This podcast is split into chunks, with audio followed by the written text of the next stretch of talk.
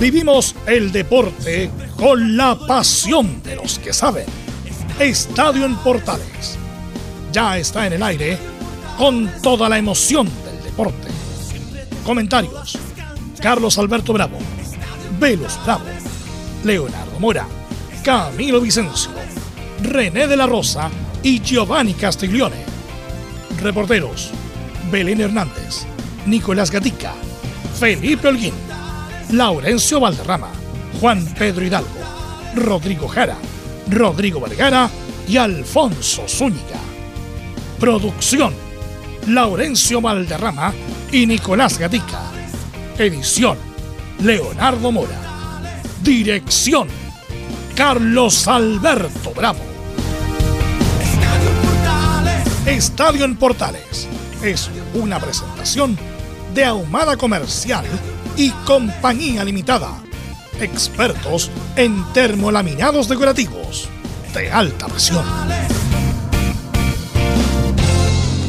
Hola, hola, ¿qué tal? Buenas tardes. Bienvenido, bienvenidos. Bienvenida a la edición central de Estadio Portale, hoy 9 de marzo del 2022. El Inter gana 1-0, no le alcanza ante Liverpool. Buen partido de Sánchez, que fue expulsado. Y el sueño del pibe de Vidal se empieza a terminar. Analizaremos esto y mucho más también con referente al partido de ayer. Por la Sudamericana, empataron 0 a 0 Ñublense y Calera. Figura del encuentro, el portero calerano. La U no encuentra estadio. El Sausalito, la ilustre municipalidad dijo no y ahora el CADE Talcahuano también dice no. ¿No sería bueno cambiar la localía y que Unión Española fuera local y en la segunda rueda la U de Chile? Es una insinuación muy modesta que enviamos de Estadio Portal. El Betty juega hoy por la Europa League ante el Frankfurt. Durante un año sin público, durante tres años sin barra visitas y una multa tremenda en lo que ocurrió en el fútbol mexicano. Bien, vamos de inmediato con ronda de saludos. Vamos con don Nicolás Gatica. Nicolás, ¿cómo le va? Buenas tardes. Buenas tardes a todas las sintonías Estadio en Parteles. Hoy en día, en la actualidad de Colo Colo, realizaremos declaraciones de Marco Volados y cómo está preparando eh, Colo Colo el partido del próximo día lunes ante Antofagasta ya en Calama, en el Zorro del Desierto. Perfecto, muchas gracias. Al estadio, estadio, estadio, estadio. ¿En qué estadio podría jugar la U, Felipe Urguín? Buenas tardes. Muy buenas tardes, don Carlos Alberto. Siempre es grato saludarlo a usted y a todos los oyentes de Estadio Portales, por supuesto, que nos escuchan a esta hora de la tarde. Sí, bien lo decía usted, la U tuvo que buscar y, ver la posibilidad de, encontrar un estadio posible para donde albergar a su público, por supuesto, y llevar eh, la alegría a la gente. Bueno, le quiero decir que la U va a ser de local ante la Unión Española este domingo a las 18 horas en el estadio Luz Fariña de Quillota. Ya está ratificado 100%, allá se va a jugar el duelo ante los hispanos. Esto y mucho más en Estadio en Portales. Otro problema para la U. Pasto sintético. Bien, está mal la U. ¿ah? Vamos a analizar con psicólogo, con psiquiatra, no sé. Vamos con el saludo de la gente de Católica. La gente, de Católica es alegría, no mucha, ha perdido dos partidos consecutivos. Me imagino que está trabajando intensamente el técnico Paulus. ¿Cómo está Belén Hernández? Buenas tardes. Muy buenas tardes, don Carlos Alberto, y a todos los que nos escuchan hasta ahora. Sí, hoy día vamos a tener declaraciones del capitán José Pedro Fuensalida, quien estuvo analizando los errores que ha tenido la Universidad Católica en estos dos últimos partidos donde han caído y también cómo están trabajando para enfrentar a su próximo rival, Everton, que lo, va a recibir en San Carlos de Apoquindo. Así que esto y más en Estadio en Portales. Perfecto, muchas gracias. Vamos de inmediato con don Laurencio Valderrama, que sube por ahí que estaba conversando con Espinosa, el ex volante de la U de Chile, ahora en Unión Española. ¿Qué tal, Laurencio? Buenas tardes, ¿cómo te va? Justamente buenas tardes, don Carlos Alberto, para usted y para todos quienes nos escuchan en Estadio en Portales Edición Central. Tendremos al final de este programa el informe de la Unión Española que se prepara con miras al partido ante Deporte Antofagasta por Cuba Sudamericana y ante la U también el domingo. Y ahora confirmado en Quillota con la palabra de Gonzalo Espinosa, el ex volante azul, y de César Bravo, el técnico de la Unión. Y también una pincelada también en el primer bloque con lo que ocurrió anoche, el empate de Unión La Calera ante Ñublense como visita, tapó un penal el portero de Calera por la Copa Sudamericana y la previa del partido más importante de Everton en los últimos 10 años, Everton ante Estudiantes de La Plata en Viña del Mar. Estoy más en Estadio Portales. Sí, muchas gracias. Laurencio los va a acompañar justamente a la hora de analizar el comentario de la primera jornada. Vamos con nuestros estelares. ¿Qué tal Camilo Marcelo Vicencio? Buenas tardes, ¿cómo le va? Muy buenas tardes, Carlos, para usted y todos los auditores de Estadio en Portales. Claro, en la previa ya de, de, de la nueva fecha, bueno, y también de lo, de lo que se está jugando con la Liga de Campeones de Europa, lo más destacado, y también, bueno, el partido de Everton con los Estudiantes de La Plata eh, durante esta noche. Hoy día juega el Betty, el equipo de Manolo. ¿ah? Bien, analizaremos esto y mucho más. Vamos de inmediato con titulares, que lee como siempre Nicolás Ignacio Gatica. Nicolás, titulares. Claro, justamente comenzamos con chilenos por el mundo y partimos en la Champions y la eliminación del Inter en octavos ante el Liverpool. Pese a ganar 1-0 de visita, quedaron fuera tras la derrota 2-0 en la ida en Milán. Alexis Sánchez lamentablemente fue dado por doble amarilla pese a que asistió a Lautaro Martínez en el gol. Mientras que Arturo Vidal salvó sobre el final un tanto al cruzarse y rechazar el córner en paro del colombiano Luis Díaz. En otro partido de la serie, Bayern goleó 7-1 a Salzburgo de Austria y con un global de 8-2 avanzó a cuartos de final. El balón de oro, el polaco Robert Lewandowski anotó, los anotó tres goles.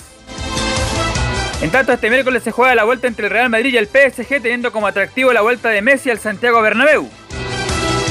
En la ida del cuadro francés ganó 1-0 con gol de Mbappé.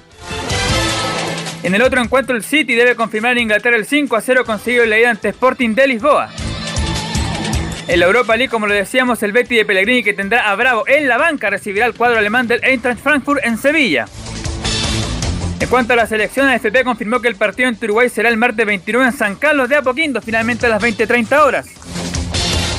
Mientras que se mantiene la visita a Brasil el jueves 24 a las 20.30 en el Maracaná. En cuanto a la situación de México, ya lo adelantó algo Carlos. Querétaro tras el incidente el sábado pasado consiste principalmente un año a puertas cerradas como local en todas sus categorías. Además, sus dirigentes fueron suspendidos por cinco años y el club debe ser vendido a otro dueño en el plazo de un año. Además, claro, la Barra Querétaro no podrá asistir a los partidos de local durante tres años y un año como visita. Ya en el fútbol chileno, el la B Cobreloa venció 2 a 1 a Ranger en Talca y alcanzó la cima con 9 puntos. Esto tras sumar tres victorias en igual cantidad de partidos. Además, el Chago Moni igualó a 1 ante San Felipe La Pintana y Puerto Montt igualó en Chinquihua a 0 ante Iquique. Para hoy, Magallanes, que quiere seguir como líder, recibe en San Bernardo la de Conce. San Luis será local en Quillota ante Santiago Wander y Copiapó debuta como local ante Barnechea. Ahora nos vamos al tenis y al Challenger de Santiago que se disputa en el Club Manquehue. Tomás Barrios cayó en 2 sets ante el holandés Jesper de Jong. Al igual que el Nico Yari que perdió en 3 sets ante el checo Bitko Priva. Por su parte, Gonzalo Lama venció en 3 sets al argentino Facundo Juárez y se medirá ante Alejandro Tavilo. Tavilo justamente que en duelo de chileno derrotó en 2 sets al también nacional Daniel Núñez. Esto y más en Estadio en Portales.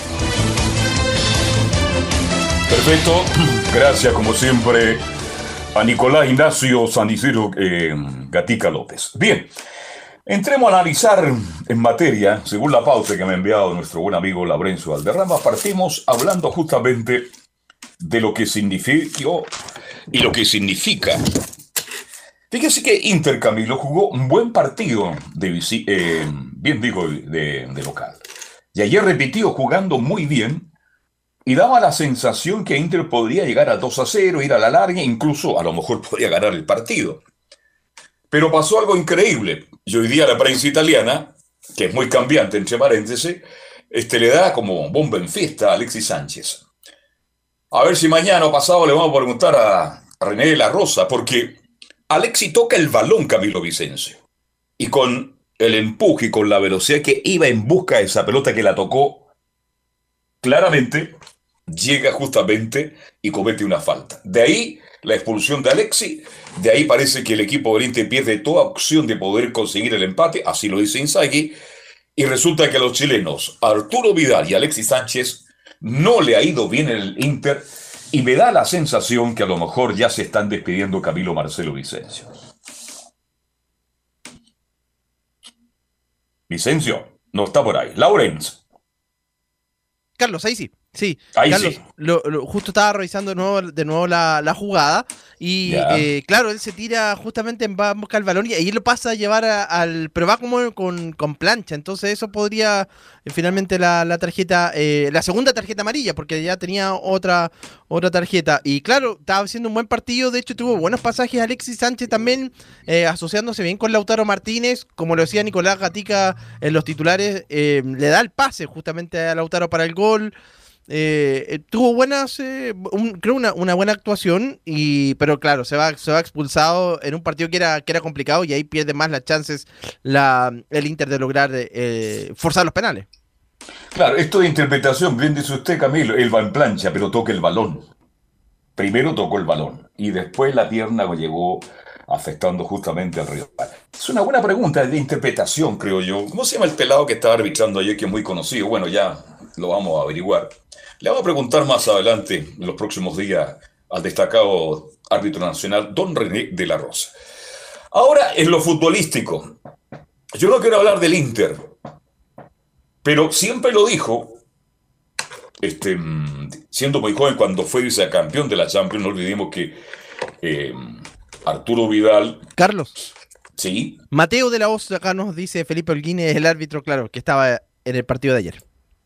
Yo creo que Mateo a lo mejor se equivocó. Bueno, Mateo interpretó lo que corresponde. Don Carlos. Ya está, sí, Eh, justamente, bueno, eh, el árbitro eh, Mateo Lajos podría haber expulsado perfectamente en el primer tiempo a, a, a Alexis también es Sánchez cierto. porque Sí. Le cometió una plancha muy fuerte a eh, Thiago Alcántara. Bueno, y el tema es que le, le mostraron amarilla, en, en- en rigor se la perdona, y en la segunda, claro, va la pelota, pero lo pasa a llevar al jugador Fabiño, y por eso el, el árbitro Ma- Mateo Lajos simplemente le pone la, la, la doble amarilla, bien expulsado, lamentablemente, porque estaba jugando un gran partido y de hecho él le, eh, le, eh, le da la asistencia a, la, eh, a Lautaro Martínez, pero lamentablemente por esa doble amarilla eh, eh, lo expulsan a un jugador que además no, como buen delantero, eh, no sabe disimular cuando pega, entonces obviamente eh, lo pasa a llevar, pero claro, es, es una lástima porque Alexis estaba jugando un gran partido y, y Vidal también en una labor, labor un poco más defensiva. Vuelvo con ustedes, muchachos. Sí, intégrese nomás, Laurencio, porque es importante hablar esto. Yo, de que comenzó su carrera en el extranjero, siempre el sueño de Arturo Vidal Camilo era ganar la Champions. Yo creo que el tiempo se terminó. Lamentablemente, esta era la última oportunidad. Es una pena para un jugador tan bueno como Arturo, que ganó tantas cosas y que fue vicecampeón de la Champions jugando por la Juventus. Lamentablemente, por tiempo, digamos las cosas, por edad, yo creo que ya no va a llegar un equipo que esté con la, la opción de pelear la Champions, que es el torneo más importante de Europa. No sé cuál es tu impresión, pero es una pena, porque Arturo consiguió muchas cosas en su carrera, pero parece, por la información que uno maneja, de que ya no va a seguir en el Inter y tampoco a lo mejor sigue Alexis Sánchez, Camilo. Así parece, parece indicar todo, Carlos. De hecho, han sido suplentes. Los Arturo, bueno, eh, fuer- fueron titulares eh, eh, en el partido ante Liverpool, pero en general, durante la campaña han sido suplentes, ingresando en los segundos tiempos. Y, por la edad, justamente, ya Arturo Vidal ya estuvo en los equipos, o sea, nada indica que a lo mejor podría llegar a otro club de... mm, eh, se, es- se ve difícil que llegue a otro club grande. Ya estuvo en el, en el Barcelona, que ahí podría haber sido, Sí. o en el propio Bayern Múnich también. eh, Y en la ese Juventus. en la. Juventus, que fue ahí donde estuvo Vicecampeón, disputó la claro. final. Sí. Exacto. Es una pena, ¿eh? es una pena, Laurencio, a lo mejor tan importante, tan interesante como Arturo Vidal, que ha logrado todo, y según lo que he leído, este, disputó los balones, luchó, ganó, alguna prensa mucho más fuerte con él dice que ya no está en condiciones, que el ritmo del partido lo mató por la velocidad que juega junto al Liverpool, pero una lástima para un gran, gran jugador chileno como Arturo Vidal, que estando tan cerca, no logra el objetivo que él más anhelaba en su carrera, cuando partió. Yo recuerdo cuando partió, ya cuando ya salía de Colo Colo, Arturo dijo, quiero, voy a ganar todo, voy a ganar la Champions, voy a ser campeón del mundo, y lamentablemente parece que el tiempo ya no lo va a permitir Laurencio Valderrama. Bien, Sí, justamente, eh, eh, don Carlos, eh, lamentablemente esta situación de, de Vidal, que recordemos perdió la final ante Barcelona, ante Barcelona del triplete de, Luis Enrique el Sí, 2015, eh, y en un partido donde Juventus, en, en mi criterio, estuvo muy cerca de poder ganarlo, pero claro, en ese momento estaba eh, Neymar en su mejor momento, con Messi, ten- eh, tenía una jerarquía El gran muy Barcelona. grande. Mm, claro, Exactamente, entonces equipo. obviamente era, era muy complicado el poder eh, remontar en ese momento, eh, eh, poder ganar esa, esa Champions y, y posteriormente ya Vidal eh, se va. Pero, pero en todo caso igualmente Vidal se, le recordará em, por las ligas. Nunca un chileno en la historia ha ganado ocho ligas seguidas, nueve en, en Mm, rigor con el Barça, sí. entonces eh, son nueve ligas seguidas las que ganó Vidal, entonces eh, eso nunca ningún chileno lo ha hecho, entonces eh, eso lo, lo- lo pone en la galería eh, con Elías, con Alexis y quizás con el Matador Sala, de los mejores de la historia en el fútbol chileno. El mejor delantero de toda la historia para ser el mejor jugador del fútbol chileno es Elías Ricardo Vicaroa Brander. Para mí, para mí. Bien, yo creo que mm, ahora Camilo entran, salen, de repente Alexis jugó bien, estaba jugando muy bien, cuando volvió a la selección no fue titular.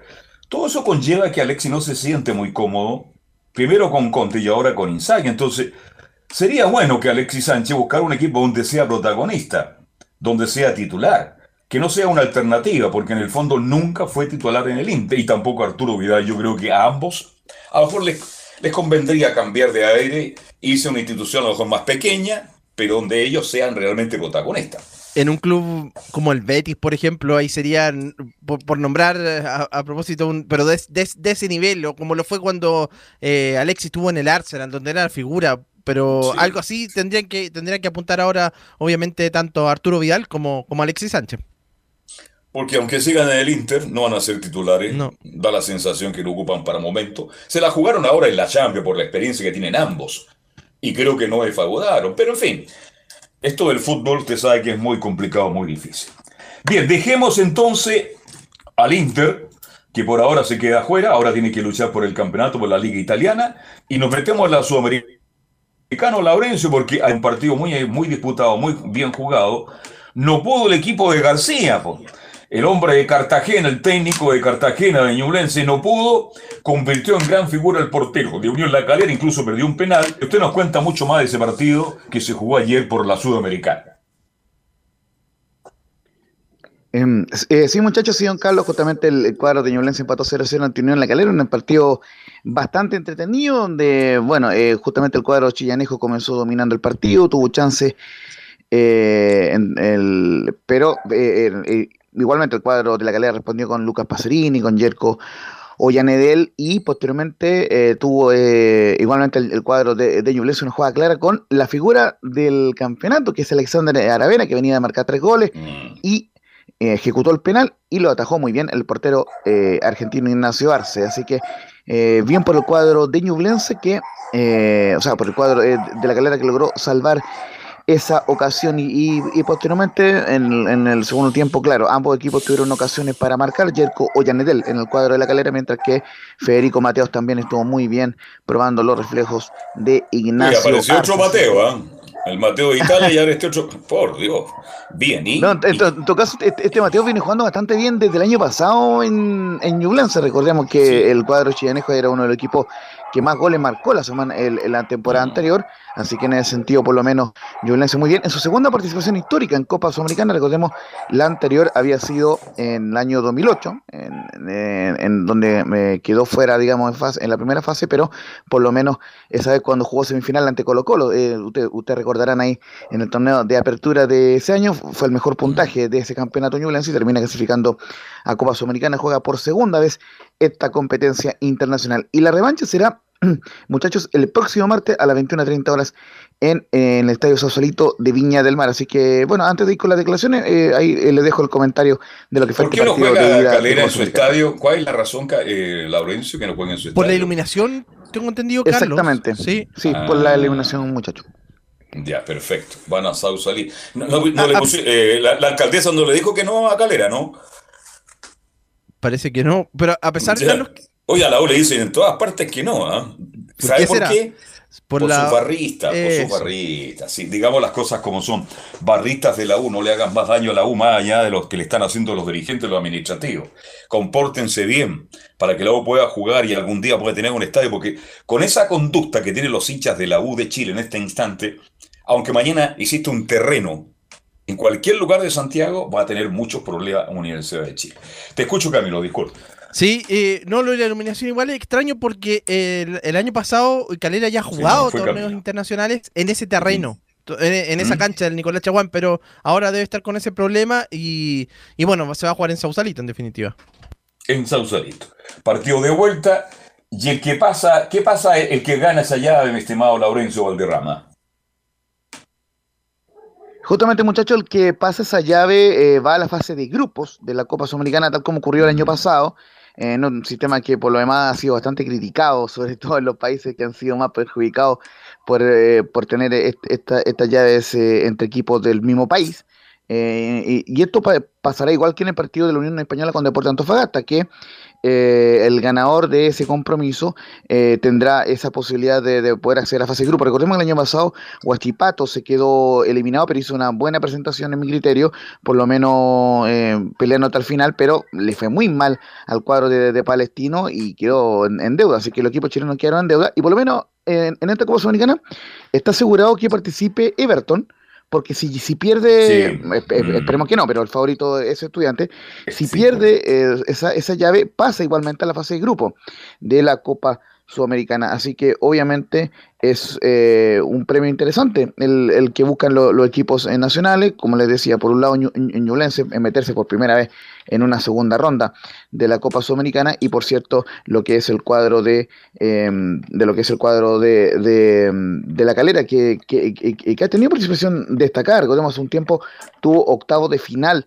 en la Copa Sudamericana, en la famosa Copa donde Coquimbo lle- llegó a semifinales, bueno, en esa misma Copa, la calera llegó a octavos. Así que obviamente eh, tienen una posibilidad interesante. Eh, eh, como les decía, eh, eh, vamos a ir en breve con las declaraciones, como le digo, eh, eh, le dejo ahí para que cierren el comentario de lo que fue. Sí, no, este, está claro, este, hablemos de Everton, un saludo para toda la gente que nos escucha a través de las radio portales, AMFM, la quinta región cubriendo prácticamente gran parte del país.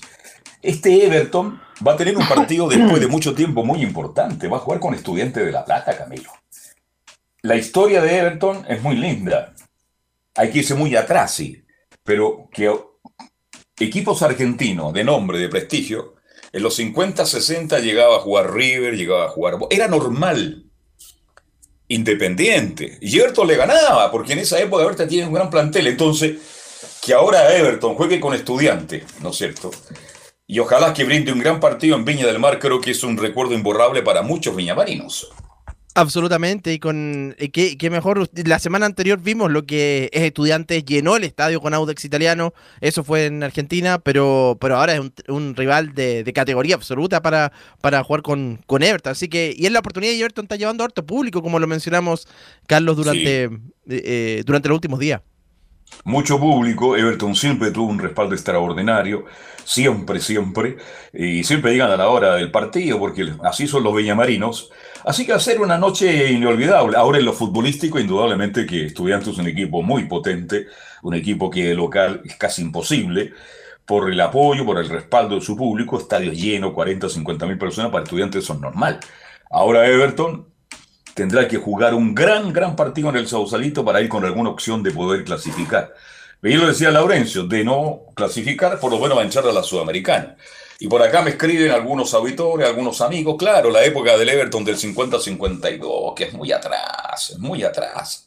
Si yo lo comento, mucha gente no tiene idea. Pero en esa época, con René Orlando Meléndez, llegaba Independiente, llegaba Boca, llegaba River, eh, llegaba cualquier equipo argentino, Camilo, usted es muy joven. Y Everton ganaba, Everton boleteaba. Sí, Everton tiene mucha historia a nivel internacional. Claro, eran partidos amistosos. Pero usted sabe que con los equipos argentinos no existen los partidos amistosos. Y por acá otros me están mandando, sí, claro. Sí, sí, me acuerdo perfectamente el equipo que tenía el Everton con Carlito Espinosa, jugaba Barraza, Torres, Rodríguez, este, José María Laurido, jugaba el Pelusa Arena, el Tano Bionde. Un saludo, un recuerdo maravilloso para el Tano Bionde, a quien tuve después las cosas de la vida, Camilo. ¿ah? Tuve la suerte yo ser amigo del Tano Bionde y todas esas historias de la Everton del 50-52 me las contó en colores. Un recuerdo para el Tano Bionde, uno de los grandes jugadores. Lo conocí, me hice muy amigo de él cuando trabajó en la Universidad de Chile, técnico. gran parte también de la culpa que llegara a Sala a la U, gran parte de culpa tiene también que debutar a los 17 años Elías Ricardo Figueroa Brandt. En fin, Ahí perdimos a Carlos justo, eh, claro, cuando estaba haciendo el recuerdo de, de este Everton, que, que, entonces es el partido durante esta, esta tarde, Laurencio, como, como tú nos comentabas, a las, el partido de ida por, por la, justamente por esta eh, Copa Libertadores. Sí, justamente eh, vamos a ir en breve con ¿Sí? el Paqui Menichini, pero lo primero, eh, tenemos pendiente Lodi La Calera. Eh, justamente acá estamos en Time Portales en tiempo real. Vamos con Martín Anselmi, quien en la 01 dice que algunos cambios los hicimos por necesidad. Estimado eh, eh, Emilio Freisa, la, la 01 Martín Anselmi. Mm. Bueno, ya, ya iremos con esa declaración de Martín Anselmi, el técnico de Unión La Calera. Eh, ya, ahora sí. Volví ahora, ya. Ahora sí volvió. Oye, esto de la tecnología, oiga, está medio frágil en todas partes del Internet. Bueno, sigamos adelante, Laurencio. Sí, sí, eh, eh, justamente, ya, ya vamos a ir con Martín Anselmi, pero de momento repasamos lo que va a ser la, la probable formación del el Everton de Viña del Mar con Fernando de Polo en portería. Vuelve Sebastián Pereira, yo le he preguntado a usted, don Carlos. Mm, sí, eh, con, sí. eh, con, con, eh, con, Rodrigo Echeverría y Diego Yarzún en la línea defensiva. Recordemos que está con problemas Julio Barroso, así que por eso no sería de la partida hasta el momento. con problemas físicos. En, en, medio campo, Adrián Sánchez, Benjamín Berríos, Álvaro Madrid y Matías Ibacache, y en la delantera Pedro Sánchez, el goleador Lucas Di Llorio e Ismael Sosa en la ofensiva, mientras que Estudiantes irá con todo, con Mariano Andújar, el campeón de América en su momento en, en portería, Leonardo Godoy, Agustín Rogel, Fabián Noguera y Emanuel Más en la defensa, Jorge Rodríguez, Fernando Zucchi, Jorge Morel y Matías Pellegrini en la zona de medio campo, mientras que eh, eh, no, eh, no, no, va Pellegrini, va Jorge Morel y ahora sí en delantero Gustavo del Prete, Leandro Díaz y Mauro Boselli. Será un equipo ofensivo el que buscará la unión eh, el, el, cuadro de, de estudiantes de la plata. Ahora sí, vamos con Martín Anselmi en la primera declaración eh, que comentaba que algunos cambios los hicimos por necesidad. ¿Qué tal? Buenas noches. Hola. Bueno, al final eh, algunos cambios los tuvimos que hacer por necesidad eh, y otros entendimos que eh, estábamos pegándonos o fijando con dos delanteros a los dos centrales y por ahí meterle un media punta atrás de, del 9 iba a provocar que ellos pierdan referencia y ahí poder encontrar juego con Carballo. Eh, bueno, ni bien entramos lo logramos, dio resultado, pero no pudimos convertir en, en la situación de, de Yerko y, bueno, después eh, nos costó ahí un poco encontrar, pero también eh, con el ingreso de, de, Alarcón buscábamos algo de equilibrio eh, y bueno, después Simón por, por Cava, finalmente Cava hizo un partido bárbaro y, y ya tenía que entrar Simón por una cuestión de, de, desgaste. Esa era la palabra de Martín Anselmi, que se mostró muy ilusionado en, en, ganar esta llave en Viña del Mar el próximo martes. Vamos a ir de inmediato con Jaime García y luego con el Paque Meneghini. Vamos con Jaime García, que dijo que fue un partido raro y nos faltó ese cachito de suerte. La, la, la palabra del técnico Jaime García, el técnico de Ñublense. Hola, buenas noches. Un partido raro. Raro, obviamente uno no queda satisfecho con el resultado, pensando que podríamos haber hecho un poco más, pero el fútbol no es de poco más, o es de concretar o, o, no. Y yo creo que hoy día hubiéramos estado toda la noche, nos faltó ese cachito de, ese cachito de suerte, de más oportunista a lo mejor, pero, pero creo que ellos también tuvieron un buen primer tiempo, donde los primeros 25 minutos creo que nos costó, no supieron leer, leer bien el juego. Y después nosotros empezamos ya también con, con la ansiedad de, de, esta primera copa para algunos, todo lo que, de todo lo que se venía. Pero yo quedo contento siempre con el juego de los muchachos. Entonces en realidad la forma que se interpreta, no, nos faltó a lo mejor ese gol, a lo mejor con el penal hubiera cambiado todo, se tenían que era, habría cambiado todo y el resultado habría sido otro, pero a lo mejor no. El fútbol es así, creo que que la forma, las ganas, obviamente tenemos que seguir mejorando.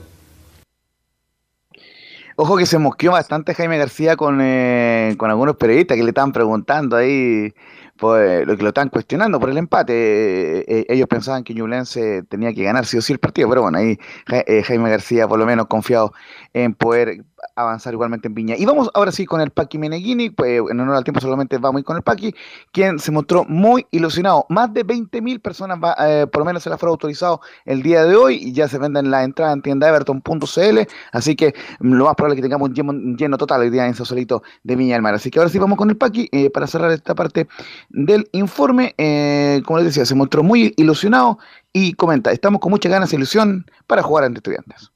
Bueno, estamos muy bien. Eh, todos estos elementos que mencionaste los, tenemos en consideración y, hacen a nuestra motivación.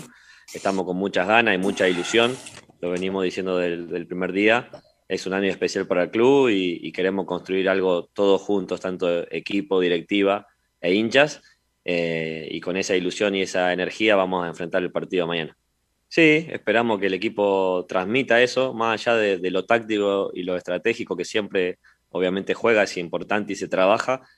Eh, lo que más me quedó de ese partido es lo que logramos transmitir como equipo. El deseo de ganar, el deseo de ir para adelante, el deseo de empujar todos juntos, y ahí también incluyo a la gente.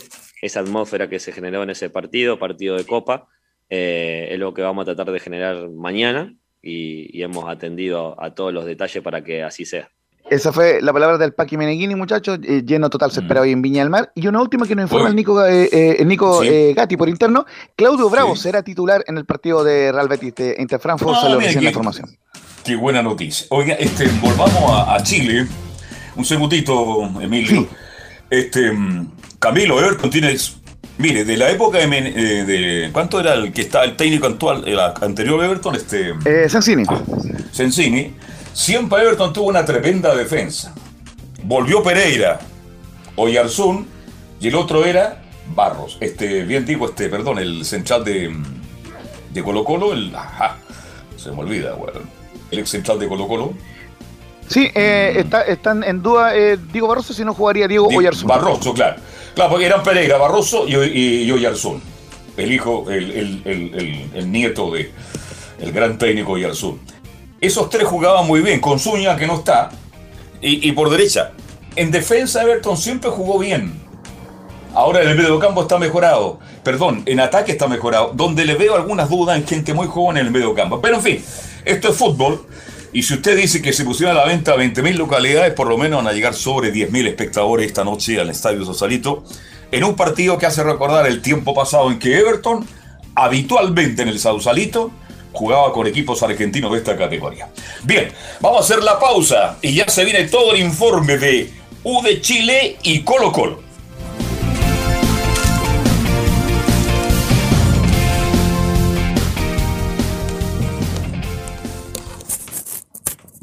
Radio Portales le indica la hora.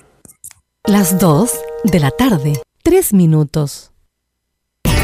Reparación laboral abogados especialistas en accidentes del trabajo, despidos injustificados y autodespidos. ¿Tuviste un accidente de trabajo en los últimos cinco años y ese accidente se originó en la conducta negligente de tu empleador? Es muy probable que tengas derecho a obtener una indemnización por los daños causados. Consulta gratis. Reparación laboral profesionales dedicados a entregar asesorías en temas relacionados con todo tipo de accidentes laborales en todo Chile, de Arica a Punta Arenas, www.reparacionlaboral.cl. ¿Quieres tener lo mejor y sin pagar de más? Las mejores series de televisión, los mejores eventos deportivos, equipo transportable, películas y series 24/7. Transforma tu TV a Smart TV. Llama al 973-718989. Twitter arroba panchops. Visita www.radiosport.cl, el sitio web de la Deportiva de Chile. Programas noticias, entrevistas y reportajes, podcast, radio online y mucho más. Todo lo que pasa en todos los deportes lo encuentras en www.radiosport.cl. la Deportiva de Chile en Internet. Porque lo bueno puede ser aún mejor. Prepárate a conocer la evolución de la Primera de Chile.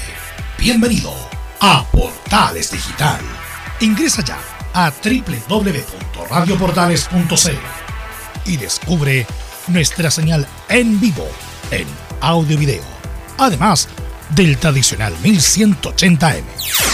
Mantente al día con las últimas informaciones de Chile y el mundo e interactúa con nosotros a través de nuestras redes sociales en Facebook, Twitter e Instagram. Recuerda www.radioportales.cl La nueva multiplataforma de la Primera de Chile ahora es aún mejor. Termolaminados de León. Tecnología alemana de última generación. Casa Matriz, Avenida La Serena, 776, Recoleta. Fono 22 622 5676. Termolaminados de León. Desde todo Chile. Desde todo Chile. Y para todo Chile. Y para todo Chile. Portales Digital está en todas partes. www.radioportales.cl Entre Marco Grande y Marco Chico, media vuelta y vuelta completa. Escuchas Estadio en Portales en su edición central. La primera de Chile, uniendo al país de norte a sur. Perfecto, muchas gracias Emilio Freisa. Reparación laboral abogados especialista en accidentes de trabajo, despidos injustificados y autodespido. Consulta gratis en todo Chile. www.reparacionlaboral.cl Anote www.reparacionlaboral.cl Reparación laboral, abogados especialista en accidentes de trabajo, despidos injustificados. Bien, nos metemos de inmediato con Estado de Chile, que es noticia. Y usted me adelantaba algo en la presentación del programa de que la U ya tiene estadio. Va a jugar en Quillota, mi estimado Felipe Olguín. Muy buenas tardes, Carlos Alberto. Gusto en saludarlo nuevamente a usted y a todos los oyentes de Estadio en que nos escuchan a esta hora de la tarde, por supuesto, con el informe de la Universidad de Chile. Si bien lo repasaba ahí en, eh, breve, em, en titulares, eh, al respecto de dónde se va a jugar este duelo de que eh, podría haber quedado pendiente para la fecha FIFA, se hablaron muchas cosas, a la 1 la querían recibir ni en Valparaíso, ni en ninguno de los otros estadios. se hablaron de muchos estadios eh, por doquier, pero al respecto se va ya a jugar en definitiva en el estadio Lucio Fariña de Quillota. A las 18 horas está pactado el encuentro eh, donde va a enfrentar, por supuesto, la Unión Española. Y al parecer, eh, don Carlos Alberto, sería solo con hinchas abonados el día domingo. Eso es la información que yo tengo al respecto de momento. Habría que ratificar lo de los abonados, cuánto va a ser el aforo al respecto, porque eh, la localidad, bueno, de Quillota, recordemos que está en fase 4, apertura inicial, eso significa que pasó desde el miércoles 9 de marzo a las 5 a.m. Eso por un lado, Carlos Alberto. Felipe, pero mira, Felipe, escuchándote con atención, claro. A lo mejor le quiero que prestamos el estadio, en estas condiciones, solamente con abonados. ¿Usted me entiende por qué, no?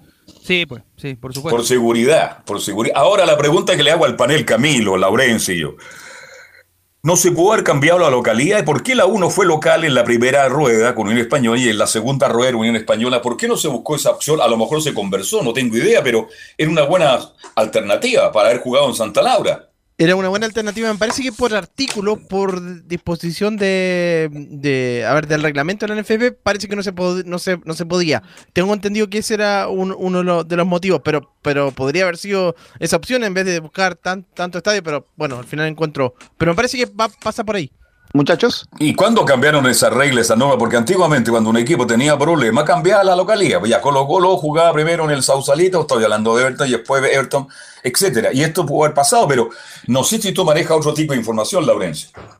Sí, no, eh, justamente hemos estado reporteando esta mañana con Felipe Olguín esta situación y de hecho, no, eh, justamente Gonzalo Espinosa cuando le preguntamos, él dijo que no sabía. Bueno, al, rato después se conoció, se confirmó en la Quillota, y me acaban de informar en la Unión que depende de la U, lógicamente, que em, el tema de, si le venden entrada a los hinchas visitantes en este caso. Eh, eh, así que lo más probable es que es como, como, como lo que dice Felipe Holguín, que sea como lo que dice Felipe, que solamente sea con hinchas eh, y, y abonados de la U en este caso.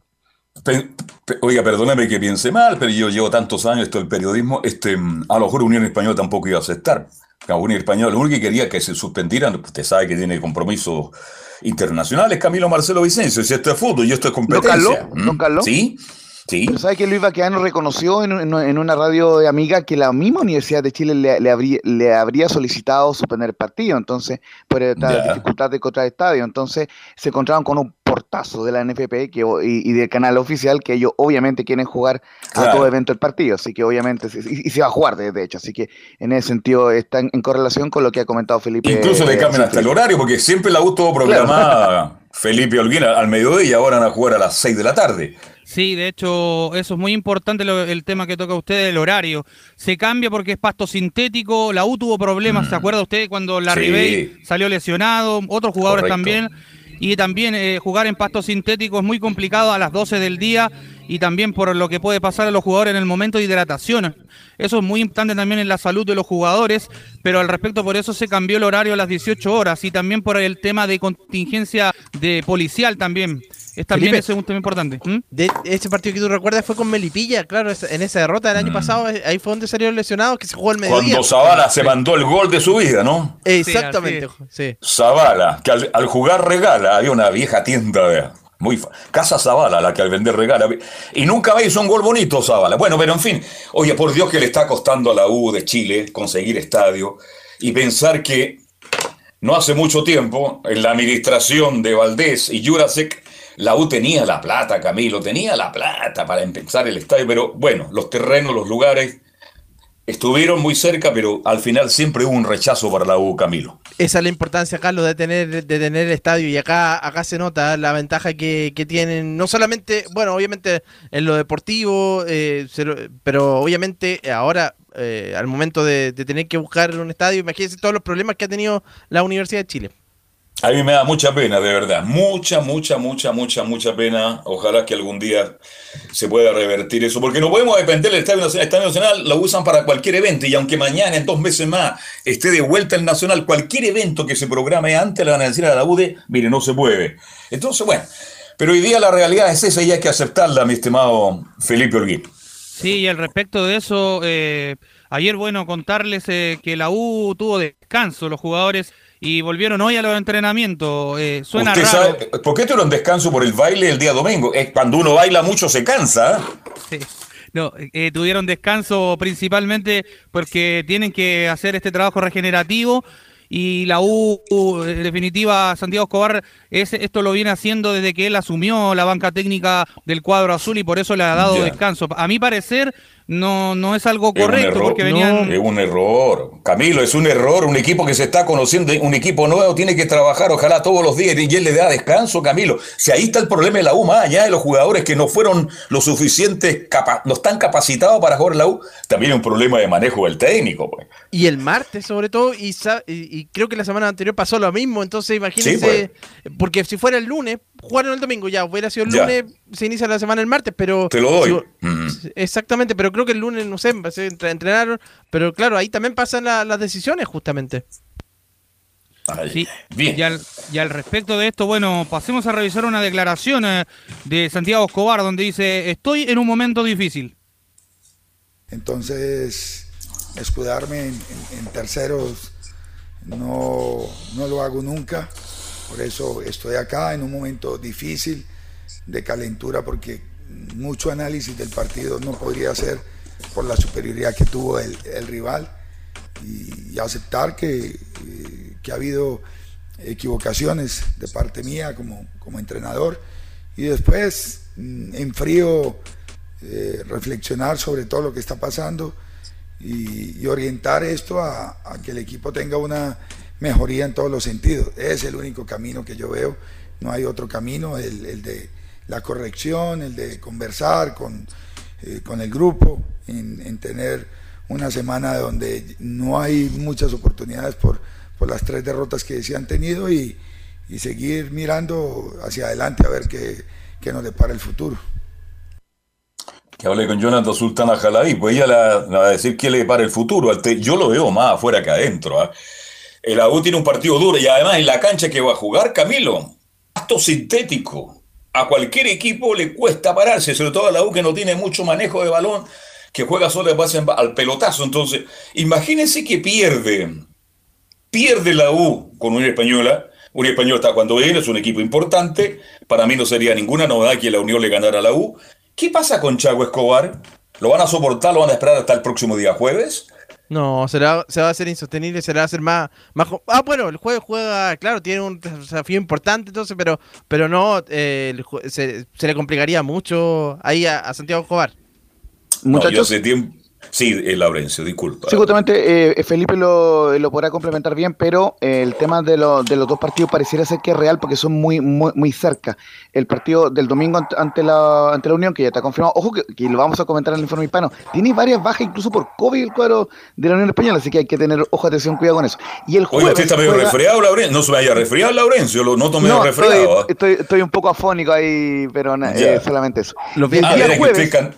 Usted es cantante lírico, cantó mucho anoche. Eh, alguna vez me dijeron que era medio no gracias. Oiga, el día jueves eh, la U juega ante Curicó y después viene el receso por la clasificatoria. Entonces, por ende, eh, estos dos partidos serían clave para justamente ver la continuidad o no de Santiago Cobar. Sí, eso lo habíamos comentado latamente, esa es la realidad, pero en fin. Es durísimo lo que se viene para la Universidad de Chile, este, enfrentando a Unión Española en pasto sintético. Volvemos contigo, Felipe Olguín. Sí, al respecto de esto también lo que comentaba ahí Laurencio, eh, no tiene margen de error eh, Santiago Escobar, lo hizo saber eh, Michael Clar hace unos días atrás, tuvo una reunión en el Centro Deportivo Azul donde habló también con él. El que no estuvo presente en esa reunión fue Christian Auer. las relaciones están totalmente quebradas entre Michael Clar y Christian Auer, eso hay que decirlo también. Y al respecto de esto, el que está ahí más atrás es Luis Rogerio, quien también... está pendiente de un hilo también, el director deportivo de la Universidad de Chile. Sí, Camilo. De hecho, qué bueno que toca ese tema, eh, eh, Felipe, porque eh, se habló también de que la decisión de no traer un central fue de Mike Clark, que habría sido, y que Aubert y, y Rollero estaban por traer otro defensa. Así es. que... Sí, es verdad, porque le pegan mucho a Aubert, que lo ha hecho pésimo, pero cuando hay que defenderlo, hay que defenderlo, hay que ser justo. Él solicitó, él insinuó, le dijo a Mr. Clark, Claro, le dijo Mister, nos falta un central urgente. Bueno, ahí están las consecuencias. ¿Quién toma la determinación? Y si Sofía Rogueiro, que es el hombre que manda, el hombre que decide, y si no le hicieron caso, bueno, mire, todas estas cosas, ¿sabe cómo, cómo se saben cuando, espero equivocarme, que si a la U le va mal y termina ahí abajo en el fondo peleando para mantener la categoría, esto se va a saber, de, se va a saber todo, ¿ah?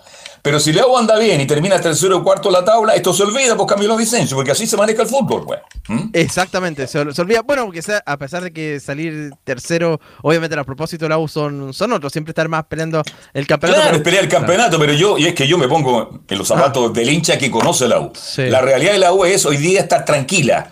No creo que le alcance más allá de eso. ¿Es más que Católica la U? No. ¿Es más que Colo la U en este minuto? No. Entonces, Pongamos el bate al piso. Hoy día la U con lo que tiene, hasta ahora, quinta fecha, no le alcanza, porque creo, más allá de los jugadores que puede haber contratado, que el técnico en la U no da el ancho, mi estimado Felipe Olguín. Sí, de hecho, ha probado con distintas alineaciones. Eh, ninguna le ha resultado, eh, ¿para qué decir? La, las primeras fue la única que le resultó cuando sacó a Andía, que de hecho puso Simón Contreras. Se habla de que posiblemente podría ir eh, Simón el Pitu Contreras el eh, día domingo.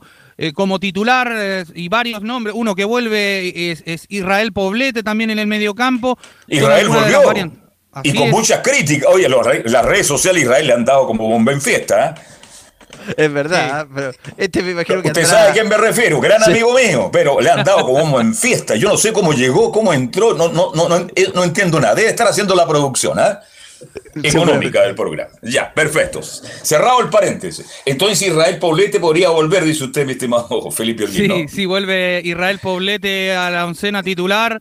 Eh, tuve la oportunidad de hablar con ahí con, un, con uno de los familiares de él al respecto y también con, el, con uno que hablé y que me dijo que no quería dar declaraciones eh, por el- porque está siendo llamado, en este caso si es que se va el técnico Santiago Escobar, es el Vitamina Sánchez, quien eh, posiblemente es uno de los eh, que podría llegar a la U si es que no pasa examen el eh, técnico Santiago Escobar que decía Laurencio que son los dos partidos bastante complicados con Curicó y bueno el que viene ahora que está a la vuelta de la esquina que es contra Unión Española y después se viene el clásico universitario que es contra la Católica en San Carlos de Apoquindo entonces un una tarea bastante compleja para la Universidad de Chile. Yo lo veo bastante complejo la situación de Santiago Escobar, si de que no llega a ganar el día domingo. ¿Eh, Felipe? Ahí, ¿Mm?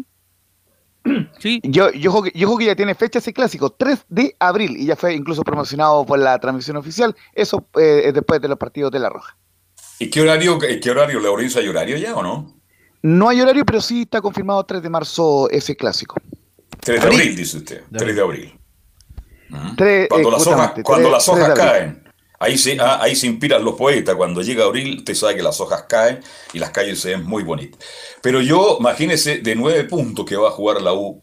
Primero con Unión, después con el Curi y después con Católica. Ay, ay, ay. Difícil tarea. Bien, eh, Felipe, algo más de la U de Chile, cuénteme, hay novedades, entonces usted dice que Poblete va a volver al mediocampo, que va a salir, etcétera, etcétera, y que a Ojo Contreras va a reemplazar a Andía, otro caso para analizarlo. ¿Qué pasó con Andía? Si era tan buen lateral en calera, se descolgaba, llegaba, hacía daño, metía centro. En fin, y en la U, Carlos. nada, nada. Y es la presión de la camiseta, yo creo que eh, pasa por eso. No es lo mismo vestir la camiseta de la U que vestir otras camisetas con el debido respeto a los otros clubes, Sí, pero sí. ha pasado, pa- le pasó a Cañete, lo vemos ahora, eh, a Mario Sandoval, entre otros, y a Fernando de Paul, ¿para qué decir? Pero bueno, al respecto, lo último que le quería comentar son los técnicos que han- están más cerca, que son tres. El que le decía yo, Pablo Vitamina Sánchez, el, El, otro Vita, Luis- amigo Sí. de Lauren, pues el Vita. ¿ah? Así es. Y Luis Ubeldía, que es el otro, y eh, Pablo Guede, pero este es más eh, movida del representante, se lo digo de una fuente muy cercana. Eso serían más o menos eh, Oiga, lo- Guede dirigiendo, dirigiendo la U tendría problemas con los hinchas de Colo Colo, Camilo Marcelo, ¿ah? Sí, y oiga, y en México también no salió bien ahora del, del No, Necaxa, pues. lo acusaron de, tener- de meter a, lo- a, un a mucha gente en, en el club también, así que, pero el- lo más Y cercano, muchos jugadores de Colo Colo le están dando como bien en bombo en fiesta también, ¿ah? Muchachos, entre ellos Marco Sí. González, pero sí. Sí, señor. eh, digamos, eh, ustedes saben que yo no soy del mundo azul, pero sí conozco bastante el mundo albo. Guede no llegaría eh, eh, a la U muy poco probable. No, Sí, no va a llegar. Sí, no va a sí la opción del Vita es bastante probable, más allá de que alguna vez Velo, y bien lo comentaba hace un tiempo, de que estaba como vetado en cierto modo, o, o descartado los tres grandes, pero sí... Tuvo un problema una vez en Claro. Viña por ahí, pero Sí, no, tiempo, sí, usted sí, sabe que el tiempo borra muchas cosas. ¿ah? Y lo, y lo, y lo de Subeldía también podría ser alguna opción si es que no sigue eh, Santiago Cobar. Así que ahí hay que estar muy atento con eso. Bien, estaremos atentos. Sí, perdón, Felipe, disculpa. Don Carlos, eh, para cerrar ya, eh, en junio se abre el mercado de transferencias en el fútbol chileno y la U va a buscar una ilusión, yo digo, que, porque esto es más que nada humo, o sea, quiere a Mauricio Isla y quiere a dos centrales de categoría, la U. Yo ahí lo veo más Bueno, lejano eso, pero... en soñar, soñar es gratis, mi estimado Felipe. ¿ah? Así es. Soñar Así que es con gratis. eso cierro, don Carlos. Muy buenas tardes. Y, y, y para quién a traer a Isla si está Andía, que es un fenómeno Andía, qué, qué increíble lo de Andía. ¿eh? Es para analizarlo, preguntarlo. un día- Yo no, no lo conozco, no tengo. Le preguntaría, yo antiguamente le preguntaba a los jugadores, ¿qué te pasa? Me decían, mira, papá, papá, pero con Andía yo no tengo ninguna relación. Un buen jugador en la calera, rápido, incisivo, agresivo en la marca, buen, técnicamente bueno, rápido. Y resulta que en la U, y tú lo dijiste Camilo, lleva año y medio ya, po, un año y O- medio. O por ahí, sí, una, un año, un poco más por ahí, pero ya no es que sea tercer, cuarto partido, que todavía se le puede, se le puede esperar, por- pero ahora ya lleva más de un año. Así es. Bien, Felipe, que tengas un buen almuerzo, un buen provecho y nos reencontramos mañana para seguir hablando de Universidad de Chile. Muy buenas tardes también para todos. Perfecto, muchas gracias. Dejamos a Felipe Holguín y nos vamos de inmediato con Nicolás Gatica para con informe todo lo que está pasando con Colo Colo. Sí, exactamente. Ya vamos a seguir eh, luego con declaraciones de Marco Volados en el día de hoy que se cuesta, cuesta un poquito editarlo porque el jugador hay ciertos jugadores que, se sabe muy bien en el mundo del fútbol que les cuesta como eh, modular, entonces de repente hay que hacer un trabajo, como se dice, de, joyería, no, no es mucho, así que por eso se está mencionando, pero ya va a tener declaraciones justamente de Marcos Volados, el delantero colocolino, que el día domingo frente a lo ingresó en el segundo tiempo justamente, que tuvo un par de ocasiones, bueno, entre ellas fue la última jugada en el partido cuando se arranca en velocidad y ahí lo toma el defensor de la U, el joven defensor Bastián Tapia, que lo expulsan de hecho al delantero y tuvo también ciertas algunas ocasiones de gol también, alguna asistencia por ahí que pudo haber terminado en gol en ese partido. Así que por lo menos tuvo sus primeros minutos ya en este campeonato, que no había jugado prácticamente mucho por, por algunas lesiones que había tenido, por algunos inconvenientes, pero ya vio eh, minutos justamente frente a la Universidad de Chile.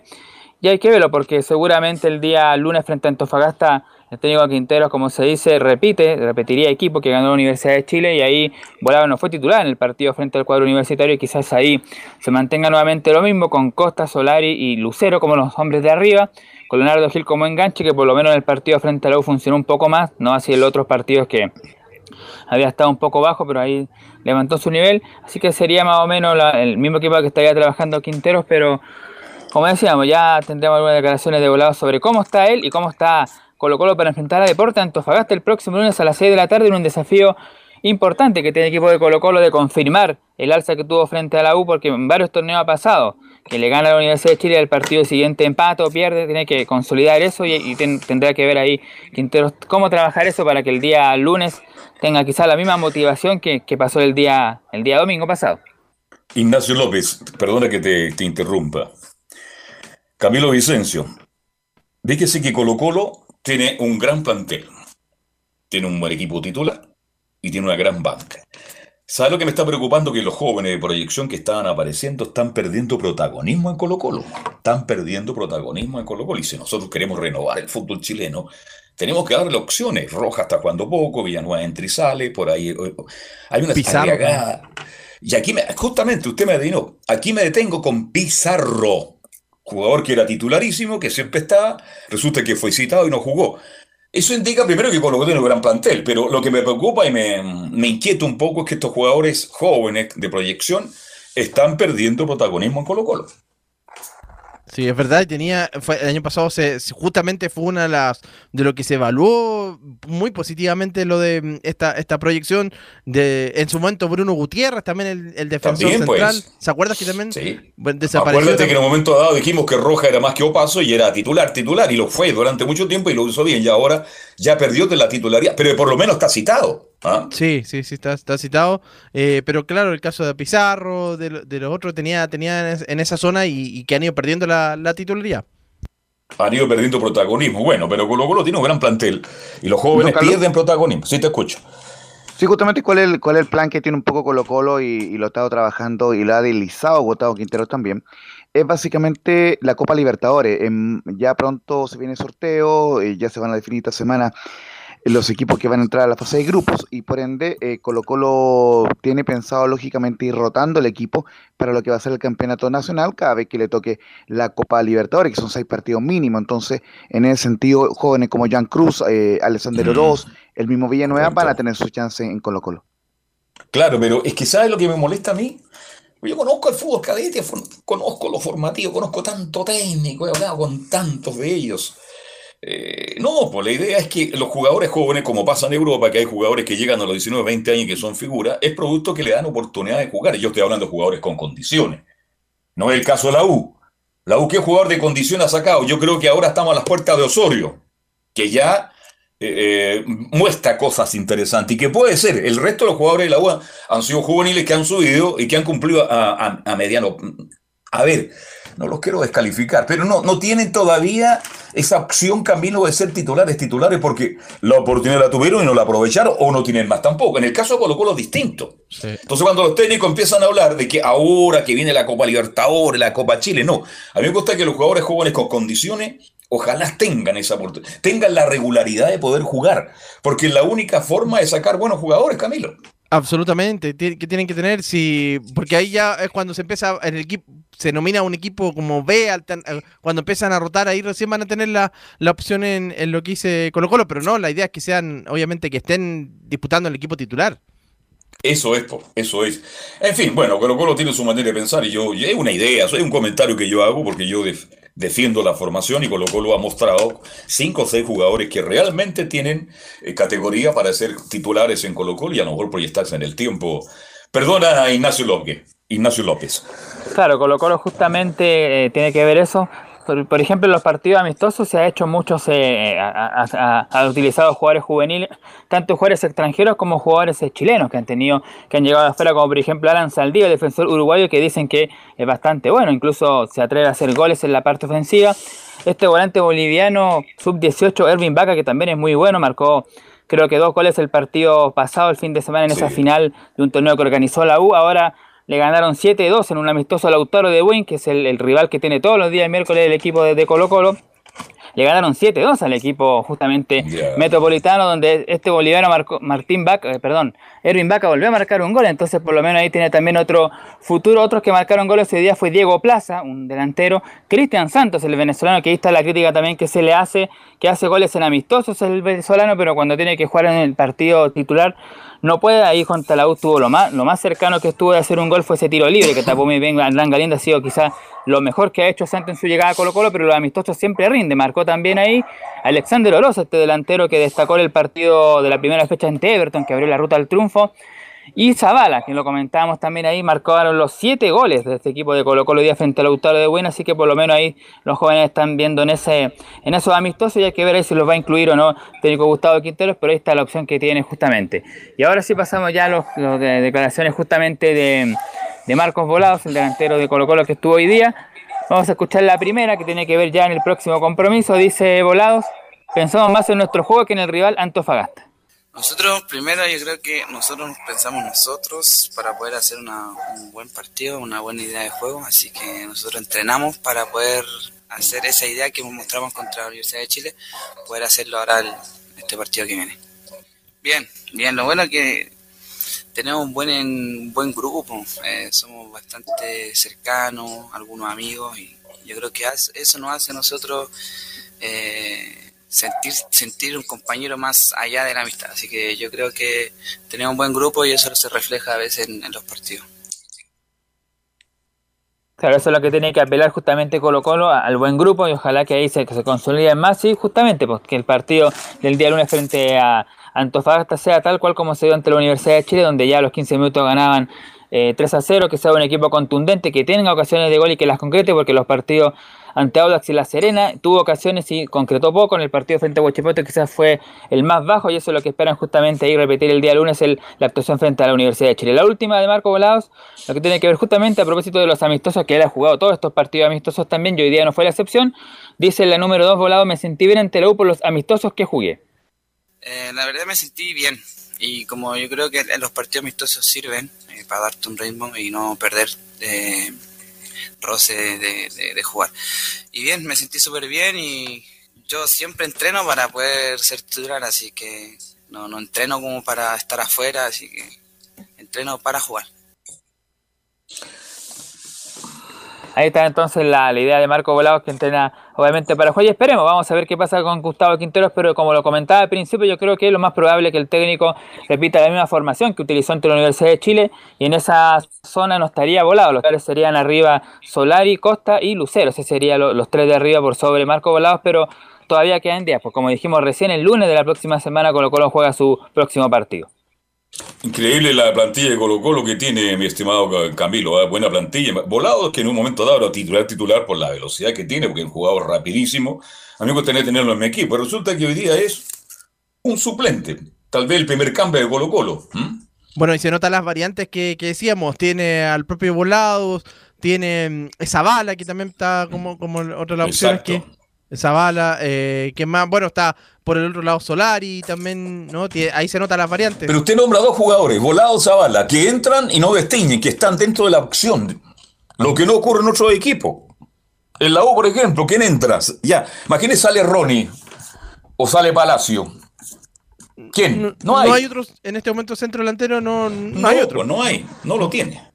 Bien, Nicolás, ¿algo más de Colo Colo? Eso por ahora, como decíamos, que ya jugó este partido amistoso, como ya es tradición, todos los miércoles ante el Lautaro de Winnie, ya desde mañana jueves ya comenzará a pensar, por supuesto, en el duelo ante Antofagasta. En el partido no va a ser fácil. ¿eh? Antofagasta viene de perder, está cuestionado su, su técnico. Antofagasta no juega mal, tiene pasajes de fútbol muy, muy, muy, muy buenos. He visto todos los partidos de Antofagasta. Así que, alguien- no sé si fuiste tú, Camilo, pero la, la U le juega muy bien a la U. Vamos a ver si repite con Antofagasta. Le jugó. Exactamente, claro, eh, lo que decía Nicolás, que justamente Colo Colo llega, eh, ha pasado en, otro- en otros años, pero claro, todas las historias son distintas, pero que juega bien a la U y después pierde con el rival siguiente, claro. Bueno, es que con- Oiga, sí. Con la U que aquí un, justo- pe- un pesado, un amigo nuestro que escucha el programa dice, este, perdóneme, hasta el equipo Estadio Portales le gana a la U. Por favor, ya es demasiado ya. ¿ah? es demasiado, sí, sí, es mucho en realidad. Es, es mucho, es mucho, por favor. Ya. Bien, Feli- eh, Camilo, mañana seguimos con Colo Colo. Chao, gatica. Chao, chao. Vamos hacer la pausa. Y se nos viene todo el informe de la Católica, los equipos de colonias y mucho más. En Estadio Portales. Pausa. Radio Portales le indica la hora. Las 2 de la tarde, 35 minutos. Lleva al siguiente nivel tus eventos, ceremonias, conciertos y potenciando tu audiencia con DS Medios. Servicio de transmisión de TV en circuito cerrado y vía live streaming HD.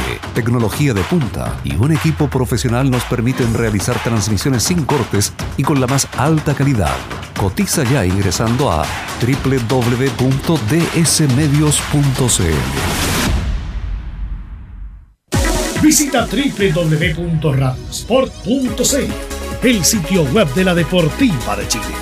Programas, noticias, entrevistas y reportajes, podcast, radio online y mucho más.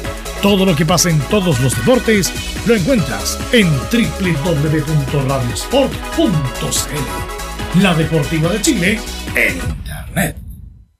Comercial IAC y Compañía Limitada. La mejor calidad mundial en laminados decorativos. Comercial IAC y Compañía Limitada es Pertec en Chile. San Ignacio 1010. Santa Rosa 1779, Avenida Mata 446 y Portugal 501. Comercial IAC y Compañía Limitada es Pertec en Chile.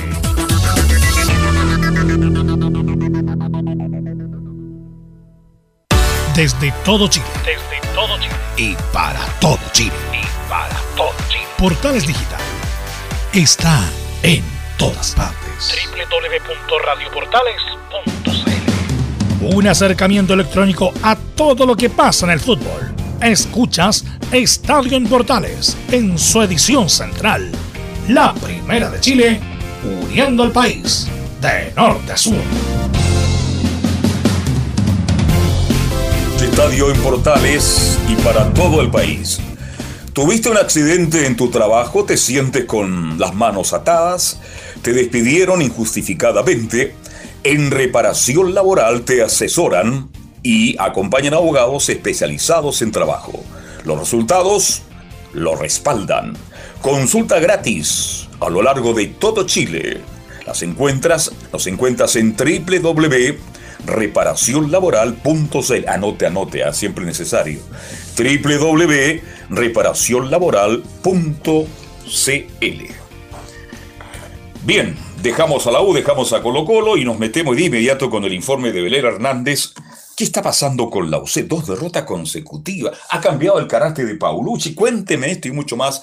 Belén Hernández, ¿cómo le va? Buenas tardes.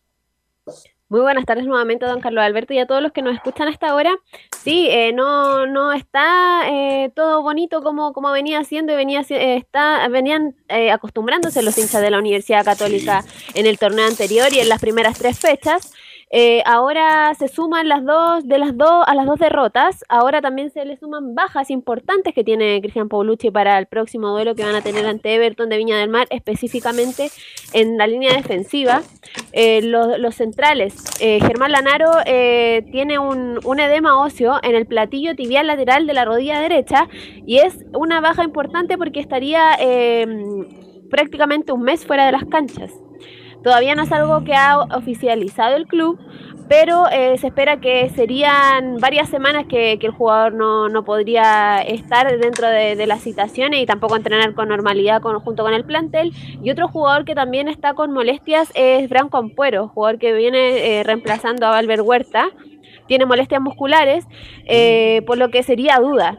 Sería, sería duda para, para la, la convocatoria de, del duelo ante los ruleteros. Uh, ahí sí Eh, Camilo. el programa. Camilo te va a preguntar a ti, porque tú estás siempre con la Católica, ahí en el pupitre, conversan con JC, con De Tesano, que son personajes de la Católica. El ñato. Este, ¿Quién más? El ñato. Oye, el ñato igual va al estadio, ¿ah? Sí, hoy alto, por lo menos, sí. Oiga, pero deja el auto abajo, eso porque se lo pueden rayar. Bueno, es, es un chiste interno, el ñatito, ¿ah? otro personaje. Pero pongámonos serio. Sí. No está Lanaros. Se fue Huerta. Yampuero, ¿usted sabe qué pasa más lesionado que en condiciones de jugar? Entonces, la U está perdiendo, lo comenté ayer al pasar muy rápidamente.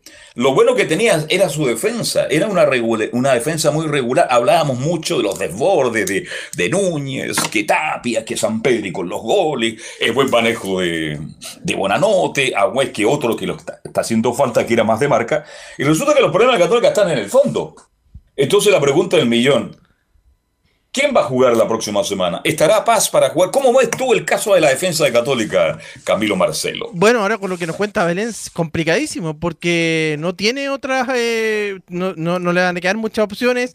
Lo de Branco Emporio que había hecho un- un- su mejor partido que le he visto desde que estaba en la Católica contra Cobresal, a pesar de la derrota, pero salvó en varias oportunidades hasta Buruaga y esta Buruaga que estuvo, estuvo mal. Tendría que apurar y por lo que nos ha contado Belén, no está en 100% en- para disputar el partido entero, creo todavía Nehuen Paz, entonces complicadísimo, pero si tuviera que, habría que apurar seguramente y, mm, y por ahí con, va a tener que ser con hasta Buruaga nomás. Lamentablemente, Mira. hasta Buruaga, que no ha cumplido Belén, según algunos, Belén. Sí, el tema de, de Nehuen Paz, eh, físicamente estaría para, para la citación, pero el problema es el tema de las vacunas, de la vacunación, Ah, de ya. que le piden el pase verde y todavía eh, no, no, ha- no, no tiene la confirmación de, de sus vacunas, de las que tiene puestas ya, para, para conseguir el pase de movilidad, lo que todavía es, estaría siendo una incógnita para, para la citación del, del duelo ante Everton. Esa sería la piedra de tope de, de Nehuen Paz que claro, eh, podría, eh, sería como, como la alternativa para ir desde, de- desde el arranque en el duelo ante Everton, teniendo en cuenta la baja de Germán Lanaro y la posible baja de Branco Ampuero. Pero Belén, Eh, pero ¿iría hasta Buruaga con Paz? ¿Mm? Ellos serían los centrales. Sería Imagínate. con Paz, porque hasta ahora los disponibles serían solamente dos, Tomás hasta Uruguay y Cristóbal Fin, Belén. que a- De- perdón que te que me interrumpa, porque es el momento para comentarlo. Y, y quiero tu opinión también, Belén. Y Camilo, dos centrales que recién se están conociendo, ¿usted cree que se conocen jugando por los puntos? No, no, obviamente, obviamente que, obviamente que no. eh, no, va a ser, va a ser complicado. Y el otro que Cristóbal Fincha, el otro, pero que no ha tenido minutos, o creo que no ha tenido minutos. Y la Católica tenía uno joven que era Carlos Salomón, pero lo man- que tuvo minutos el año pasado, jugó, pero lo mandó a préstamo esta, esta temporada. Entonces, ahí creo que también fue uno de los errores también de la, de la Católica. ¿ah? Pensando después de la partida de Valver Huerta, también ahora se nota la falta de centrales. Claro, eh, Salomón que está siendo titular en Santiago Morning. Y Cristóbal Finch sería eh, una de las alternativas que, que podría ir eh, junto con, con Tomás Estaburoaga, si es que, lo, lo reitero, si es que Branco Ampuero no, está- no llegaría para, para, el, para el sábado, bien digo, y Germán Lanaro que ya está descartado, Cristóbal Finch que ha sido convocado en, en estos últimos dos partidos, pero ha quedado fuera de la, de la convocatoria de los 18 jugadores que van los 7 a la banca y los 11 titulares. Pero Carlos. sí ha sido, sí ha y- sido eh, contemplado. Y Belén, la otra opción, y que ya lo hizo el fin de semana, es cambiar a, mm, a Alfonso Parot como central por izquierda y que ahí juegue si Paz, si Paz no está como para ser titular, que juegue con Tomás Ataburuaga. Esa podría ser una, una alternativa viable eh, y que ya jugó en Y por la izquierda, Cuevas. ¿ah? Y por izquierda Cueva. Por ahí también podría ser, se podría ordenar el panorama. Claro, ahí está, está el, el- el tema de, de este, de este duelo, que claro, vienen de dos derrotas consecutivas. Ahora viene este problema de, de la defensa, que justamente Cristian Paulucci lo mencionó, que, que están teniendo problemas defensivamente. Y, juegan de, de, local ahora, donde de local Cristian Poglucci no ha perdido ningún partido desde que asumió la banca de, los Cruzados, y es donde la Universidad Católica tiene un plus diferente y se hacen, se hacen fuertes allá en, en su estadio en San Carlos de Apoquindo. Y hoy vamos, eh, hoy en conferencia de prensa habló el capitán José Pedro Fuensalida, y en, en, la 03 menciona el tema de, de las bajas que, que, tienen y menciona más allá de no tener a todos disponibles, tenemos la confianza del que al que le toque lo hará de la mejor manera. Yo creo que todos queremos siempre tener eh, a todos los jugadores a disposición y poder que el cuerpo técnico poder decidir en base a tener todos los jugadores disponibles. Hoy día, obviamente, sumamos algunas bajas que, que son importantes en el equipo, pero como siempre hemos hablado y, siempre ha sido la tónica, aquí estamos todos para, para aportar y si no está alguno disponible, siempre hay otro que está a la, altura para poder reemplazarlo. Y así ha sido siempre y así creo y confío que, que va a ser. Tenemos un, un, equipo y un plantel que es de lo mejor que hay en Chile y por eso, más allá de, de no estar todo disponible, siempre vamos a tener la, la, confianza de que podemos armar un muy buen equipo para, para ganar el fin de semana. Belén, ¿usted cree que, que Ampuero, ¿usted cree que Ampuero puede llegar o no, Belén? ¿Cómo lo ve usted? Porque si Ampuero llega, si está en condiciones, ahí ya mejora toda la opción de la Católica en defensa. Esperemos que llegue. Yo no, no, no, no, no, no sabría decirle si llega o no llega porque tiene molestias musculares. Pero ante Cobresal eh, mostró un buen juego, como bien lo decía Camilo. Esperemos que, que esté de la mejor manera para, para que solucionen los problemas que hoy tiene Cristian Paulucci en tema defensivo más bien. El tema de los refuerzos que hablamos de, de Nehuen Paz.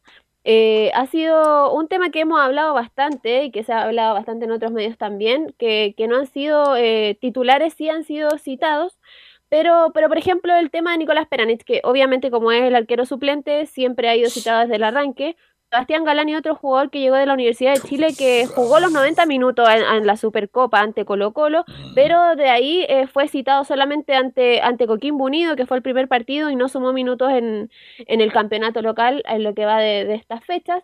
Cristian Cuevas, que, que, fue convocado en el primer duelo, después ante la Unión Española, y recién vino a debutar, a sumar minutos ante, ante Cobresal, que fue el partido que recién pasó, y jugó solamente 21 minutos. Lucas Melano, que también fue convocado ante la Unión Española y Palestino, y en, en el segundo partido, en la primera derrota que tuvo Cristian Paulucci, jugó y sumó 10 minutos, y Yamil Asade, el otro refuerzo que jugó ante la Unión Española, o sea, fue convocado ante la Unión Española, jugó ante Curicó, hizo su debut y jugó solamente 13 minutos porque de ahí salió lesionado y todavía está en recuperación. Oye, ¿qué plantel tiene la Católica, Camilo? ¿eh? ¿Qué plantel? ¿Vieron los nombres que nos entregó ¿Sí? bien? Oiga, gran, gran plantel. Entonces la responsabilidad es, es, mayor y lo dice fue en salida. Tenemos uno de los mejores planteles de fútbol chileno. Increíble, ¿eh? Increíble la cantidad de buenos jugadores que tiene, sí. Y es un plantel que se conoce, que ya viene trabajando, pero eh, lo de las incorporaciones, bueno, viene el detalle que, que, ha hecho Belén, porque hasta el momento ya son cinco fechas y son incorporaciones, ninguno eh, han, han, tenido minutos nomás, entonces mm. son, solo, el plantel es prácticamente es lo mismo del año pasado en realidad. Sí, no renuncia a, lo, a, los, a los titulares el año pasado por ahora Paulucci y Belén. Sí, ah, y, y faltó tema... y faltó y faltó el otro, el eterno, ¿eh? el que por lo menos fue citado, ¿eh? ¿Eh? el poeta. Es que no es... el poeta Orellana. Sí, Fabián Orellana. Fabián Orellana que, que, no ha sumado minutos este campeonato, pero claro, fue convocado para, para el duelo ante Cobresal. No lo, no lo puse acá porque claro, no fue, no llegó ahora para, para este campeonato. El tema de los refuerzos también se refirió eh, José Pedro fue en salida, la 04 menciona los refuerzos están todos disponibles. Yo creo que es tema de tiempo que empiecen a participar y ser importantes. La 04. El tema de los refuerzos es algo que, que obviamente al tener un plantel numeroso, con, con muchos jugadores eh, por ahí que se incorporaron, jugadores jóvenes también que están en el plantel, otros jugadores que venimos hace mucho tiempo, y, los que llegan obviamente están todavía en ese proceso de adaptación al equipo, están ya la, todo disponible, que eso también es, es muy positivo, y, y, yo creo que ya es cosa de tiempo que empiecen a participar y a ser importantes en este equipo. Estos campeonatos también que, que son largos, que, que te llevan todo el año, más allá de, tenerlo disponible inmediatamente, es importante que estén, que estén bien cuando les toque, cuando tengan su oportunidad y obviamente poder ganar su lugar dentro, dentro de este equipo. Y eso es la, confianza que siempre va a tener. O sea, tenemos buenos jugadores, hay un gran equipo y yo creo que cada uno tiene que ir aprovechando las la oportunidades que, que, el cuerpo técnico obviamente brinde a cada uno y obviamente en pos de, del equipo, de poder seguir mejorando y de consolidarnos como grupo. Otro tema que, también conversamos, bueno, en base a, a, las dos últimas derrotas que ha tenido la Universidad Católica, específicamente en, eh, de visita, que ha sido ante, ante Palestino y Cobresal, eh, en los segundos tiempos que no ha tenido, no ha sido protagonista y no ha sido, no ha generado su fútbol, el fútbol que le gusta, que le gusta hacer, eh, a proponer a Cristian Paulucci. Y en la 0-5 el, el capitán menciona, yo creo que sí hemos sido protagonistas en los segundos tiempos, pero hemos quedado expuestos. Yo creo que hemos sido protagonistas, porque no hay que, eh, no hay que desentender que nosotros hemos, hemos sido protagonistas en los segundos tiempos, pero al, al quedar expuestos hemos sufrido dos derrotas que, que obviamente nos quitaron puntos, pero lo que tenemos que mejorar es esas cosas, más allá de, de poder dominar el partido, de poder generar situaciones, eh, si no estamos bien parados, si no estamos generando las situaciones claramente para poder definir, eso te puede repercutir obviamente en la fase defensiva y un poco lo que, lo que tenemos que trabajar. Nosotros somos un equipo que generalmente va a ser protagonista, va a generar situaciones y vamos a estar expuestos a poder ser contraatacados como, como hacía estos partidos y, estamos en base a eso a poder consolidarnos todavía como equipo, en alcanzar nuestro mejor fútbol, nuestra mejor versión y, y esperemos que obviamente eso sea lo, lo antes posible. Coincido con José Pedro Fuensalía, porque la idea está, eso de Católica, ser, ser protagonista, tener el control. Lo que ha estado fallando es, la, es las oportunidades, que han sido menos en los últimos partidos. Contra Cobresal, si uno lo ve, en el segundo tiempo fueron, fueron pocas, una de Valencia, recuerdo, más el penal y, y- y nada más, pero expuestos absolutamente han quedado. Pudo Cobresal haberlo, haber aumentado el marcador en esa oportunidad. Pero coincido en lo de protagonista. Sí, tiene que serlo con el plantel que tiene, con el buen fútbol que tiene Católica. En dos partidos no se le, puede volver a jugar a la Católica, así que yo creo que se va a recuperar en- se va a recuperar Católica indudablemente y va a ser este protagonista hasta fin de año, Belén. Otro de los problemas que ha tenido Cristian Paulucci en el juego ha sido el tema de los penales, que eh, le- ha, ha generado bastante, bastante eh, falta en, en el área, lo que ha terminado, claro, en, en la definición de los 12 pasos. Si quiere eh, mejorar en los penales Católica, Belén, usted que cubre Católica, que hablen con Palacio, el jugador de la U. han recibido, la, Universidad Católica de los nueve goles que, que han recibido, los cuatro han sido desde lanzamiento penal, así que eh, ha sido una, un, un factor importante que, que le ha hecho, bueno, eh, eh, bueno afortunadamente para, para la franja no, no lo ha hecho perder tantos puntos, pero claro, en los últimos dos partidos sí eh, eh, perdieron, perdieron lo- los, los tres puntos, desperdiciaron esa- esos puntos para, para poder quedar eh, líderes en la tabla de posiciones. Y eh, eh, José Pedro Fuensalida, la 06, menciona el tema de generar penales es algo que tenemos que mejorar. La 06. El tema de los penales, sí, ha sido medio, obviamente los partidos, generalmente la situación misma de juego no, no han sido muy claros. Eh, uno siempre, bueno, cuando van al bar lo revisan, uno queda obviamente con la tranquilidad de que el árbitro lo vio, vio las imágenes, más allá de que a uno le parezcan o no. Eh, y son cosas que hablamos y sabemos hoy día que por, por cómo está funcionando el tema de, del arbitraje, de que está el bar, de que hay, hay más cámaras, hay que tener, hay que tener mucho más cuidado en la entrar en el área. Y eso es algo que lo hablamos y lo, lo hablamos el otro día también de, de por ahí bajar la, la agresividad dentro del área porque a veces uno, más allá de que, de que la jugada sea limpia, eh, por ahí con la, la distorsión que a veces te genera la cámara lenta o los distintos ángulos, eh, te cobran penales. Entonces, yo creo que algo que nosotros tenemos que, que manejar y, y no excusarnos en, en que el árbitro se equivocó o no, sino que nosotros es algo que tenemos que mejorar y, y obviamente vamos a enfocarnos en eso también. Es verdad, eso, Belén, es, es mucho. En cinco fechas, en cuatro, son eh, los defensas han cometido penal. En la primera, si uno se va contra Coquimbo, Lanaro. Después, la segunda contra Unión Española, nuevamente Lanaro. Contra Palestino en la cuarta fecha, Lanaro. Y en la última, Tomás hasta Buruaga. Pero por lo menos no está el Lanaro, así que no va a pena. Bien, Belén, algo más porque estamos contra el tiempo y ya me están llamando de, de las colonias, usted sabe. ¿ah? No, lo último ya era que, que claro, como hoy día el, el juega el, el rival, ya eh, hoy en la conferencia mencionó que van a tener para, para estudiar bien al, al próximo rival, a Everton de Viña del Mar, eh, y ya empezar a trabajar en lo que, en lo que va este, este duelo de, de- de este sábado. Ok, gracias Belén, que tenga una buena tarde y seguimos mañana con todo el informe de Universidad Católica. Don Laurencio, informe de colonias. Sí, justamente en estos dos días va a estar enfocado eh, más bien en la Unión Española, justamente que vuelve a la arena internacional, en este caso a la Copa Sudamericana, para jugar ante Deportes Antofagasta. Y también vamos a estar con Juan Pedro en la transmisión del partido que se va a jugar en el Tello Santa Laura el día de mañana. Así que obviamente ya están anticipándose a esa situación. Pero mañana vamos a referirnos más que nada a lo que son las declaraciones sobre el rival, sobre Puerto Antofagasta, porque la contingencia manda y lo que pasó hoy día, obviamente, fue una situación bastante particular, porque tanto Gonzalo Espinosa como César Bravo no sabían en tiempo real que el partido se estaba cambiando a Quillota, el partido ante la U, pero justamente en medio de la conferencia, literalmente, fueron informados tanto por la gente de prensa de la Unión como por nosotros los periodistas que el partido ante la U finalmente se va a jugar el domingo 6 de la tarde en el estadio Bicentenario Lucio Fariña de Quillota. Así que vamos de inmediato con las declaraciones tanto de César Bravo como de Gonzalo Espinosa. Vamos a partir justamente por el ex volante de la U, Gonzalo Espinosa, quien dice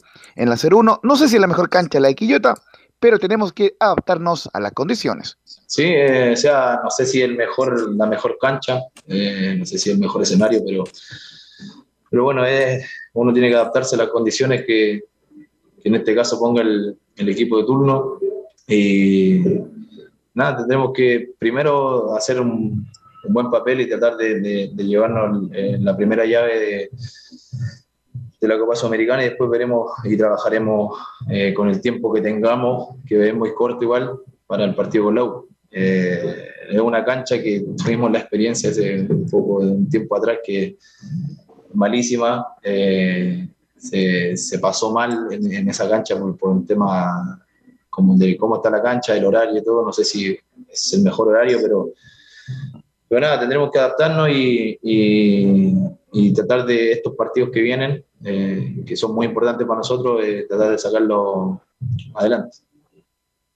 Igual, por supuesto, darle la bajada a esa declaración. Claro, Gonzalo Espinosa hacía eh, alusión a la goleada de Milipilla ante la U, pero fue a las 12 del mm. mediodía ese partido, no fue a las 6 como... Y, justamente por ese partido se termina cambiando el tema de jugar en cancha sintética. Está prohibido jugar en cancha sintética a las 12, así que se va a jugar finalmente a las 6 de, la tarde del día eh, domingo. Y justamente también habla César Brava eh, acerca del cambio de cancha. Dice que el 0-2 que vamos a jugar en una cancha que no nos conviene ni a nosotros ni a la U.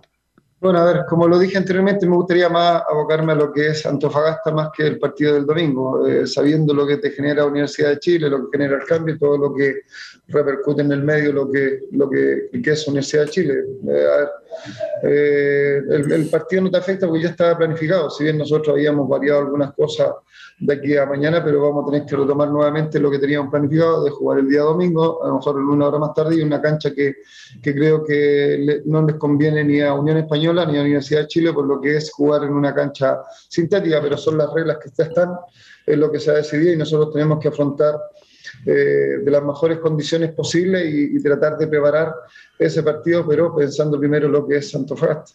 Y justamente, muchachos, la última que vamos a escuchar ahí para que lean también una breve pincelada, que la Unión tiene siete bajas para el partido ante Deportes Antofagasta y una de ellas bien sensible.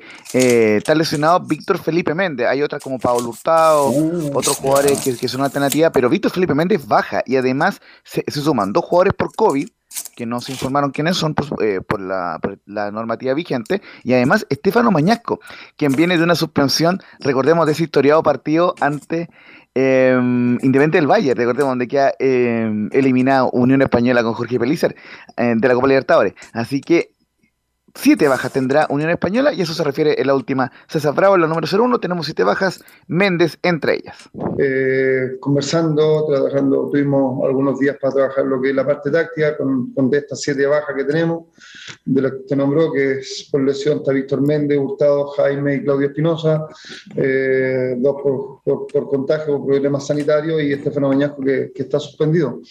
Eh, bueno, el funcionamiento todos lo saben, todos saben cómo podemos manejar, qué variante podemos dar y tratar de buscar la mejor solución posible. Creo que para este partido la tenemos. Creo que hemos trabajado bastante bien, está muy claro la idea y después fortalecerlo con algunos videos, con algunas charlas individuales y colectivas eh, por bloque y que nos pueda dar esa, mejor funcionamiento para el día del partido y después ya entra la toma de decisiones y lo que nosotros podamos ver desde fuera del campo de juego. Eh, más allá de lo que viene, que es Universidad de Chile, me, gustaría más enfocarme en este partido. Después tendremos tiempo para analizar lo que es la, la, U de Chile, pero lo importante es hoy en día esta participación y el inicio en un torneo nacional, internacional como es la Copa Sudamericana. Muchachos. Bueno, Barta Baja, de Hurtado, Espinosa, Mañasco. Este, pero se mantiene Mejías. Oiga, el otro día Mejía ahí tampoco como tres, cuatro. Pero da la sensación que Mejía cuando le hagan uno o dos le van a hacer mucho. No, no, no, no lo veo como arquero titular. Es una impresión que yo tengo, eh, Camilo. ¿ah? Pero no me da seguridad ese arquero. No, no sé por qué. A lo mejor me va a tapar la boca y al final de año hacerlo lo mejor del campeonato. Pero han pasado las fechas, Carlos, eh, y, le han dado la oportunidad. Y a Pinto tuvo un error en la primera fecha y lo sacó. Y lo sacaron. Inmediatamente, sí, el técnico César Bravo. Y con respecto a la ausencia de Víctor Felipe Méndez, fundamental. Es uno de los jugadores por los que. de la figura de la Unión Española. Sí, pues Mañasco por derecha, así que. Bien, es una buena noticia para la U, pero muy mala noticia para la Unión Española, mi estimado Laurencio Valderrama. Justamente, entonces, lógicamente, el día de mañana tendremos la formación ya confirmada, o por lo menos lo, que sería la formación antes de Antofagasta, el día jueves, mañana en Santa Laura, 7 y cuarto de la tarde, transmisión de Portales Digital, muchachos. Ok, muchas gracias, Laurencio. Nos vamos. un abrazo, reparación laboral, abogados especialistas en accidentes de trabajo. ¿ah? La experiencia los avalan. www.reparacionlaboral.cl. Camilo, ¿algo más? Camilo Marcelo. Sí, sigue la Liga de Campeones de Europa. Hoy día el Paris Saint Germain con el Real Madrid del partido de vuelta. Ok, nos juntamos a las 18.55 en fútbol y algo más, Camilo Marcelo. De todas maneras, ahí estamos. Muchas gracias, Emilio Freisa, que nos puso en el aire, no solo para Chile, América y el mundo. Nos reencontramos mañana a la una y media para seguir haciendo Estadio en Portales. Gracias por la compañía, por la sintonía. Chao, buenas tardes.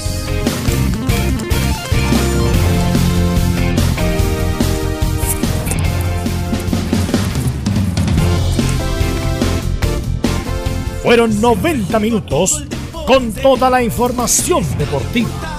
Vivimos el deporte con la pasión de los que saben. Estadio en Portales fue una presentación de Almada Comercial y Compañía Limitada. Expertos en termolaminados decorativos de alta presión